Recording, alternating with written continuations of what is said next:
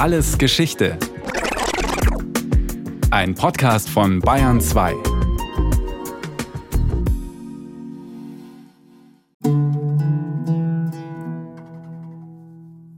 Man erzählt, als Harun ar-Raschid eines Nachts sehr übel gelaunt war, ließ er seinen Wesir Jafar rufen und sagte ihm: Ich fühle mich so beengt. Ich will heute Nacht auf den Plätzen Bagdads umhergehen und sehen, was meine Untertanen treiben. Doch darf uns niemand erkennen. Wir wollen uns daher als Kaufleute verkleiden. Sie legten sogleich ihre kostbaren Kleider ab und zogen Kaufmannskleider an. Und der Kalif ging mit Jafar und Masrur, dem Scharfrichter, lange in der Stadt umher.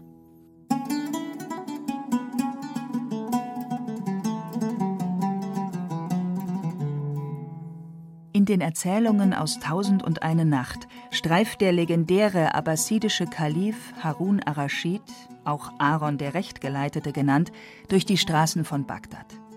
Bagdad war damals eine prächtige Stadt mit einem prunkvollen Palast und Hunderttausenden von Menschen. Das Reich des Kalifen, der von 786 bis 809 herrschte, erstreckte sich vom Hindukusch bis in den Maghreb. Im Westen wurde der Kalif berühmt, weil er mit Karl dem Großen in Kontakt stand. So schickte der Kalif dem westlichen Kaiser nicht nur Botschaften, sondern auch einen Elefanten mit dem Namen Abul Abbas als Geschenk. Unter Harun ar-Raschid entwickelte sich Bagdad zu einem Zentrum der Künste und der Wissenschaften. Gelehrte, Dichter, Musiker und Künstler versammelten sich im Palast. In Europa gilt der mächtige Kalif der Abbasiden-Dynastie als Idealbild eines orientalischen Herrschers. Gerade durch die Erzählungen aus Tausend und eine Nacht ist dieses Bild aber auch märchenhaft verklärt. Dichtung und Wahrheit sind nur schwer auseinanderzuhalten. Dabei war Harun ar-Raschid nicht nur ein Anhänger der Künste, sondern auch ein Machtpolitiker und Eroberer, sagt der Islamwissenschaftler David Arn vom Institut für den Nahen und Mittleren Osten an der Ludwig-Maximilians-Universität München. Und insofern hat er hauptsächlich als säkularer, halt als reiner Machtherrscher gelebt und als solcher hat er natürlich Kriegszüge unternommen. Die waren nicht immer mit dem Ziel verbunden, die ganze Welt unter islamische Herrschaft zu bringen, sondern es waren häufig so im Stil von Razzien. Man greift einen Stamm in der zentralasiatischen Steppe an, plündert diesen Stamm oder eine Stadt und bringt diese ganzen Reichtümer und Sklaven mit sich, aber ohne jetzt tatsächlich der Absicht, dieses Gebiet immer weiter zu erweitern. Die Blütezeit des Kalifats waren das 8. und 9. Jahrhundert. Die Kalifen beherrschten damals die gesamte islamische Welt. Es gab keine nennenswerten Revolten oder Gegenkalifen, sodass die eroberten und geraubten Schätze direkt nach Damaskus und Bagdad flossen. Harun ar-Raschid ist sicher einer der bekanntesten, aber er ist auch nur einer von vielen Kalifen in der islamischen Geschichte. Doch woher kommt der Begriff Kalif überhaupt? Daniel Potthast vom Institut für den Nahen und Mittleren Osten an der Ludwig-Maximilians-Universität München. Das Wort Kalif, arabisch Khalifa, bedeutet eigentlich Stellvertreter. Das heißt, es ist eine Person, die sozusagen hinter jemandem anderen steht. Amina Ben Khalima, tunesischstämmige Islamlehrerin an mehreren Münchner Schulen, erklärt es so. Khalifa ursprünglich kommt aus dem Koran, in dem Gott sagte, وَإِنِّي جَاعِلٌ خَلِيفَةً فِي الْأَرْضِ das heißt, ich setze auf die Erde eine Nachfolge. Damit gemeint ist die direkte Stellvertreterschaft Gottes. Tatsächlich kommt der Begriff im Koran vor. In Sure 2, Vers 30 heißt es: Bismillahirrahmanirrahim. Und damals, als dein Herr zu den Engeln sagte, ich werde auf der Erde einen Nachfolger einsetzen, Sie sagten, willst du auf ihr jemand vom Geschlecht der Menschen einsetzen, der auf ihr Unheil anrichtet und Blut vergießt, wo wir Engel dir Lob singen und deine Heiligkeit preisen? Er sagte, ich weiß vieles, was ihr nicht wisst. Diese Stelle im Koran bezieht sich auf Adam und Eva. Die Engel können nicht verstehen, dass Gott die Sünder dennoch als Stellvertreter auf Erden ansieht. Auch in Sure 38, Vers 26 kommt der Begriff Nachfolger vor. Diese Stelle bezieht sich auf David, der im Islam als Prophet gilt. Bismillahirrahmanirrahim. Ya Daoud. David, wir haben dich als Nachfolger früherer Herrscher auf der Erde eingesetzt. Entscheide nun zwischen den Menschen, über die du zu gebieten hast, nach der Wahrheit und folge nicht der persönlichen Neigung von dir, damit sie dich nicht vom Weg Gottes ab in die Irre führt. Diejenigen, die vom Weg Gottes abirren, haben dereinst eine schwere Strafe zu erwarten. Das geschieht ihnen dafür, dass sie den Tag der Abrechnung vergessen haben. Diese Koranstellen werden als Belege angeführt, dass eine Nachfolge, also ein Kalifat, von Gott vorgesehen ist. Nach dem Tod des Propheten Mohammed, dem Religionsstifter des Islam, war die Frage seiner Nachfolge nicht geregelt. Der Prophet Mohammed hatte keinen Sohn und auch keine Anweisungen über seine Nachfolge hinterlassen. So blieb die junge islamische Gemeinde nach seinem Tod im Jahr 632 in Medina ohne Führung zurück. Ein Vertrauter Mohammeds, sein Schwiegervater Abu Bakr, der Vater seiner Frau Aisha, soll zur verwaisten Gemeinde gesagt haben: O ihr Männer, wenn ihr Mohammed anbetet, ist Mohammed tot. Wenn ihr Gott anbetet, lebt Gott. Die Gemeinde brauchte einen Schiedsrichter bei Streitigkeiten und einen Anführer, einen Stellvertreter Mohammeds. Sie einigte sich auf Abu Bakr, der damit zum ersten Kalifen ernannt wurde. Die Islamlehrerin Ben Khalima. Und zwar nur, weil der Prophet, als er krank war, er hat gesagt, der Abu Bakr soll mich vertreten beim Gebet in der Moschee, als er die letzten Tage nicht mehr konnte. Er konnte nicht mal beten.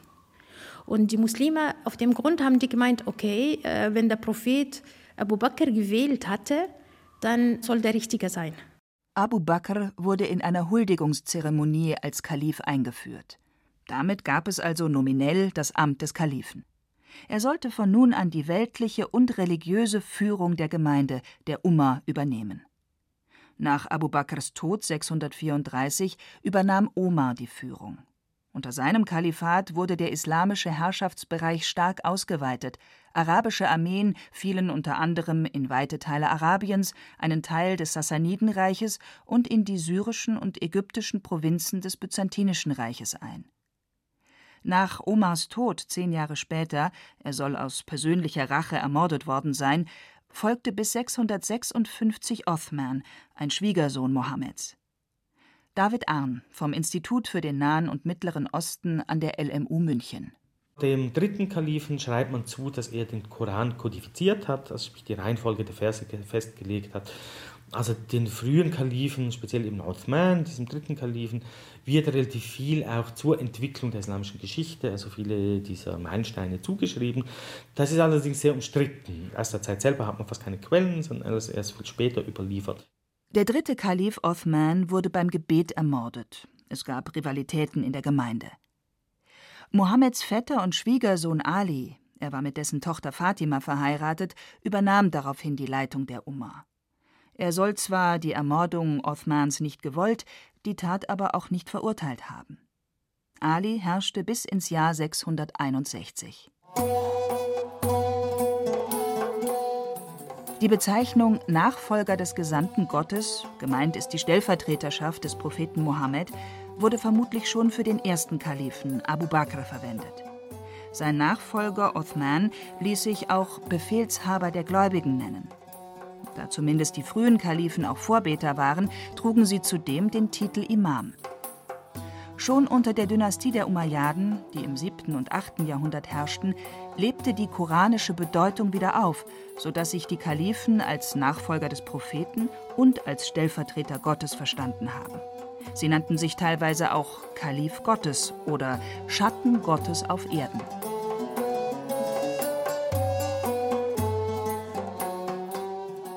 Die ersten vier Stellvertreter Mohammeds werden im sunnitischen Islam die Rechtgeleiteten oder auch rechtgläubigen Kalifen genannt.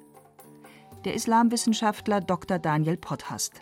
Die rechtgeleiteten Kalifen werden ebenso benannt, weil sie alle Mohammed selbst gekannt haben, von ihm die Rechtleitung erfahren haben und als fromme, rechtmäßige Herrscher regiert haben. Anders als die Mehrheit der Muslime, die Sunniten, sieht die Glaubensrichtung der Schiiten die ersten Kalifen nicht als recht geleitet an. Die Spaltung der Muslime in Sunniten und Schiiten geht eben auf die Frage um die rechtmäßige Nachfolge des Propheten Mohammed zurück. Die Sunniten wollten, dass der Nachfolger aus Mohammeds Clan stammt. Die Anhänger Alis dagegen wollten nur einen Blutsverwandten Mohammeds akzeptieren. Sie nannten sich Shi'at Ali, also die Partei Alis. Die Angehörigen der Schiiten, der zweitgrößten Glaubensrichtung des Islam, sind der Meinung, dass allein der vierte Kalif Ali sowie seine Nachkommen aus der Ehe mit Mohammeds Tochter Fatima rechtmäßige Nachfolger des Propheten sind. Eines war jedoch für alle Muslime klar.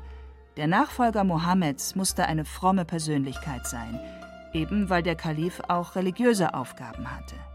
Welche Aufgaben der Kalif sonst noch hatte, war zumindest am Anfang nicht festgelegt. Dr. Potthast. Das Problem ist, dass Mohammed wenig irgendwie definiert hat, wie der islamische Staat nach seinem Tod funktionieren sollte.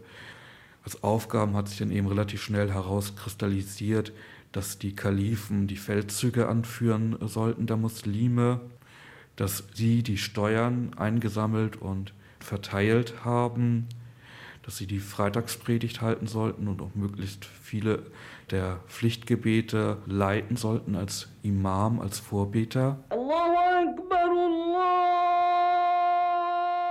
Unklar aber war, inwieweit die Kalifen berechtigt waren, selbstständig Gesetze zu erlassen. Da sind wir dann in diesem Problem, ist der Kalif nur eine politische Führerfigur oder auch eine religiöse Führerfigur? In späterer Zeit, ab dem 9. 10. Jahrhundert, hat sich herauskristallisiert, dass die Kalifen selbst keine Gesetze erlassen durften, sondern dass es eine Elite von Rechtsgelehrten gab, die die Sunna, den Brauch, also die Aussprüche des Propheten interpretiert haben. Aber in den Anfangsjahren des Islams, in den ersten ein, zwei Jahrhunderten, war das noch nicht gesammelt, noch nicht systematisiert, so dass natürlich die Kalifen selbst auch Rechtsentscheidungen getroffen haben. Die erste große Kalifendynastie nach den vier rechtgeleiteten Kalifen waren die Umayyaden, die von 661 bis 750 von Damaskus aus geherrscht haben. Muawiyah, der aus einer einflussreichen Familie aus Mekka stammte, war, um die Ermordung Othmans zu rächen, gegen den vierten Kalifen Ali in den Kampf gezogen. Muawiyah ließ sich zum Kalifen ausrufen und begründete damit die Umayyaden-Dynastie. Unter den Umayyaden herrschte praktisch eine dynastische Erbfolge. Einer von Muawiyas Nachfolgern, Abd al-Malik, erweiterte Ende des 7., Anfang des 8. Jahrhunderts das Islamische Reich. Seine bekannteste Hinterlassenschaft ist der Felsendom in Jerusalem. Mitte des 8. Jahrhunderts begannen in Khorasan Aufstände, die schließlich zum Sturz der Umayyaden durch die Abbasiden führten. In Bagdad entstand das neue Machtzentrum der Abbasiden.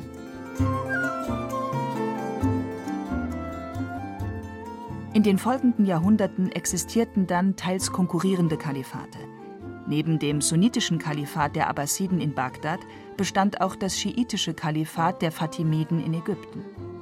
Die Fatimiden beanspruchten für sich, Nachfahren von Mohammeds Tochter Fatima und dem vierten Kalifen Ali zu sein und erhoben damit auch den Anspruch, das einzig legitime Oberhaupt der islamischen Gemeinde zu sein. Außerdem soll, gemäß Erzählungen, beim Sturz der Umayyaden durch die Abbasiden im Jahr 750 einem männlichen Mitglied der alten Umayyaden-Herrscherfamilie die Flucht ins spanische Andalusien gelungen sein. Er gründete ein von den Abbasiden unabhängiges Reich, das später ebenfalls zu einem Kalifat werden sollte. Für die weitere Entwicklung des Kalifats wurden aber vor allem die mächtigen Osmanen entscheidend. Auch sie beanspruchten das Kalifat für sich.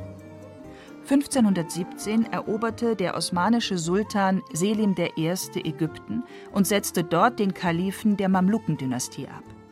Dieser soll Selim I. das Amt des Kalifen offiziell übertragen haben. Der Islamwissenschaftler Dr. Potthast. Auch die Osmanen haben den Titel eines Kalifen geführt. Allerdings erst Jahrhunderte später und in dieser Zeit hat sich natürlich die Vorstellung vom Kalifat sehr stark verändert. Die Kalifen haben schon vorher sehr viel Macht eingebüßt. Es wurde häufig nur noch zu einem zeremoniellen Titel und die eigentliche Macht wurde durch den Sultan ausgeübt. Wir haben das Modell, dass wir einerseits eine Kalifenfamilie haben, die dann den Titel immer weiter vererbt und andererseits eine Herrscherfamilie von Sultanen, auch eine Dynastie, die die wirkliche Macht ausübt. Der Kalif hat nur noch die Ernennungsurkunden des Sultans ausgestellt, hat aber überhaupt keine Macht mehr. Dies änderte sich Ende des 18. Jahrhunderts, als die Osmanen das universelle Kalifat für sich beanspruchten. Diese panislamische Zeit fand ihren Höhepunkt unter Sultan Abdülhamid II., der von 1876 bis 1909 an der Macht war. Da die Osmanen nur über einen Teil der islamischen Welt geherrscht hatten, war dies ein Versuch, auch Einfluss auf Muslime außerhalb des Osmanischen Reiches auszuüben. Zeitweise beanspruchte im Osmanischen Reich also der Sultan auch den Kalifentitel für sich. Und es gab noch einen weiteren Grund, warum die Osmanen dem Kalifenamt wieder mehr Bedeutung beimaßen. Dr. Arn unter den Osmanen, wurde dann Mitte des 19. Jahrhunderts wurde es wieder aufgewertet, damals im Kampf gegen die Kolonialmächte. Man hat also erhofft, dass die Muslime stärker einheitlich hinter den Osmanen stehen, um eben gegen die Bedrohung durch die europäischen Kolonialmächte eine Gegenwehr zu leisten. Aber das Osmanische Reich verlor mehr und mehr an Macht. Nach dem Ersten Weltkrieg und dem Zusammenbruch des Osmanischen Reiches 1918 wurde Kleinasien aufgeteilt. Es blieb nur noch ein kleines Restgebiet in Zentralanatolien übrig. Im Land tobte ein Kampf zwischen Sultanstreuen und Anhängern von General Mustafa Kemal Pascha, später Atatürk genannt, dem Gründer der modernen Türkei. Dieser war gegen die Verbindung von Staat und Religion, wie sie Jahrhunderte üblich war. Sein Ziel war eine laizistische Türkei. Schon das Gesetz vom 20. Januar 1921, das Grundgesetz der kommenden türkischen Republik, hatte den Sultan de facto entmachtet. Darin hieß es: Erstens, die Souveränität steht der Nation uneingeschränkt zu. Zweitens, die vollziehende und gesetzgebende Gewalt treten in der großen Nationalversammlung, die der einzige und wahre Repräsentant der Nation ist, in Erscheinung und sind in ihr zusammengefasst. Und so kam es, dass das Parlament, die türkische Nationalversammlung, 1922 dem Sultan die weltliche Macht aberkannte und das Sultanat abschaffte. Nur wenige Tage nach der Entscheidung verließ Sultan Mahmud VI. Istanbul. Damit ging die Ära der Sultane zu Ende, noch nicht aber die Ära der Kalifen. Neuer Kalif wurde sein Cousin Abdülmecid II. Der türkische Staat ist die Stütze des Kalifats. So hieß es kurz nach der Abschaffung des Sultanats zwar noch in einem Gesetz, der Kalif hatte aber nur noch eine religiöse Funktion, rein symbolisch als religiöser Leiter aller Muslime. Allerdings stand der letzte Kalif Abdülmecid II. den Reformen Mustafa Kemals kritisch gegenüber. Und so wurde 1924 dann auch das Kalifat abgeschafft. Der letzte Kalif verließ mit dem Orient-Express Istanbul und ging nach Paris ins Exil, wo er 1944 starb. Das war das Ende der rund 13 Jahrhunderte langen Geschichte des Kalifats. Trotzdem hingen seitdem viele Muslime weiter an der Idee des Kalifats. Dr. Arn. Das Kalifat hat eine historische Aufwertung gekriegt in dem Moment, wo es abgeschafft wurde. Daher versuchten in den Folgejahren immer wieder Herrscher, den Kalifentitel für sich zu beanspruchen. So rief zum Beispiel 1925 der Hashemid Hussein, König von Hedjas, ein Kalifat in Mekka aus. Als die Dynastie der Al-Saud 1926 Mekka und Medina eroberte, verlor er aber jeden Einfluss.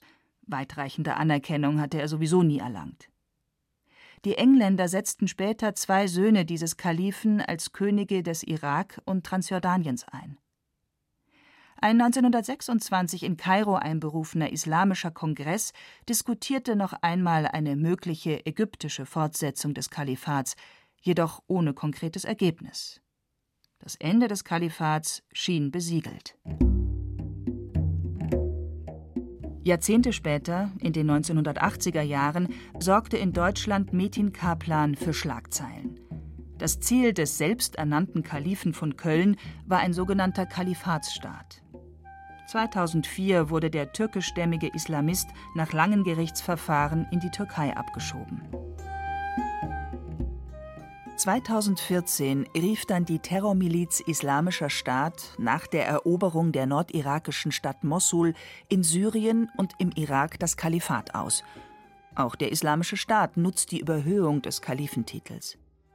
Selbsternannter Kalif ist der aus dem Irak stammende IS-Anführer Abu Bakr al-Baghdadi, der 2019 bei einem US-amerikanischen Militäreinsatz getötet wurde. Dr. Arn er versteht sich als legitimer Nachfolger des Propheten Mohammed und eben auch als religiöser Leiter der muslimischen Gemeinde. Also aller Muslime, so muss man sagen vielleicht. Die Frage ist natürlich, was bedeutet das, ein Kalifat? Ich glaube, Kalifat ist erstmal einfach ein Aufhänger, ein Catchword, mit dem man die Muslime oder die Aufmerksamkeit vieler Muslime fangen kann. Aber viel mehr heißt es erstmal nicht. Und vor allem heißt das nicht, dass der größte Teil der Muslime mit diesem neuen IS-Kalifat einverstanden wäre. Die IS-Miliz bezieht sich auf die Anfänge des Islam, wohl auch um die eigene Legitimität zu unterstreichen. Der Islamwissenschaftler Arn am ehesten, muss man sagen, haben sie natürlich den Anspruch, das Kalifat so auszuleben, wie das unter den ersten vier Kalifen, den rechtgeleiteten Kalifen war. Nur ist da das Problem, dass wir relativ wenig wissen, wie das Kalifat damals tatsächlich ausgeschaut hat. Also die Araber haben ja ganz neue, riesige Gebiete eingenommen und waren ja gar nicht trainiert in der Verwaltung von so großen Gebieten. Sprich, man hat natürlich sehr viel auf lokale, ehemals byzantinische oder sassanidische Verwaltungsstrukturen zurückgegriffen, die ja nichts mit dem Islam zu tun haben.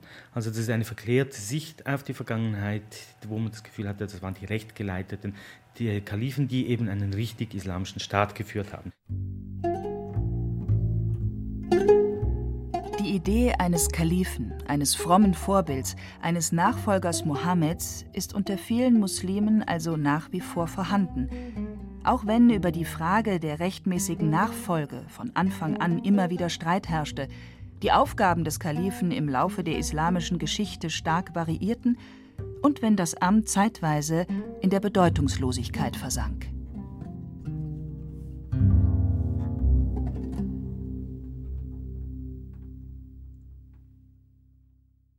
Das war alles Geschichte. History von Radio Wissen aus der Staffel Anfänge des Islam. Diesmal mit der Folge Die Kalifen von Claudia Steiner. Gesprochen haben Hemmer Michel, Christian Schuler und Beate Himmelstoß. In der Technik war Monika Xenger, Regie Sabine Kienhöfer, Redaktion Thomas Morawetz. Und von uns gibt's natürlich noch viel mehr. Wenn Sie nichts mehr verpassen wollen, abonnieren Sie den Podcast Alles Geschichte, History von Radio Wissen unter bayern2.de slash allesgeschichte und überall, wo es Podcasts gibt.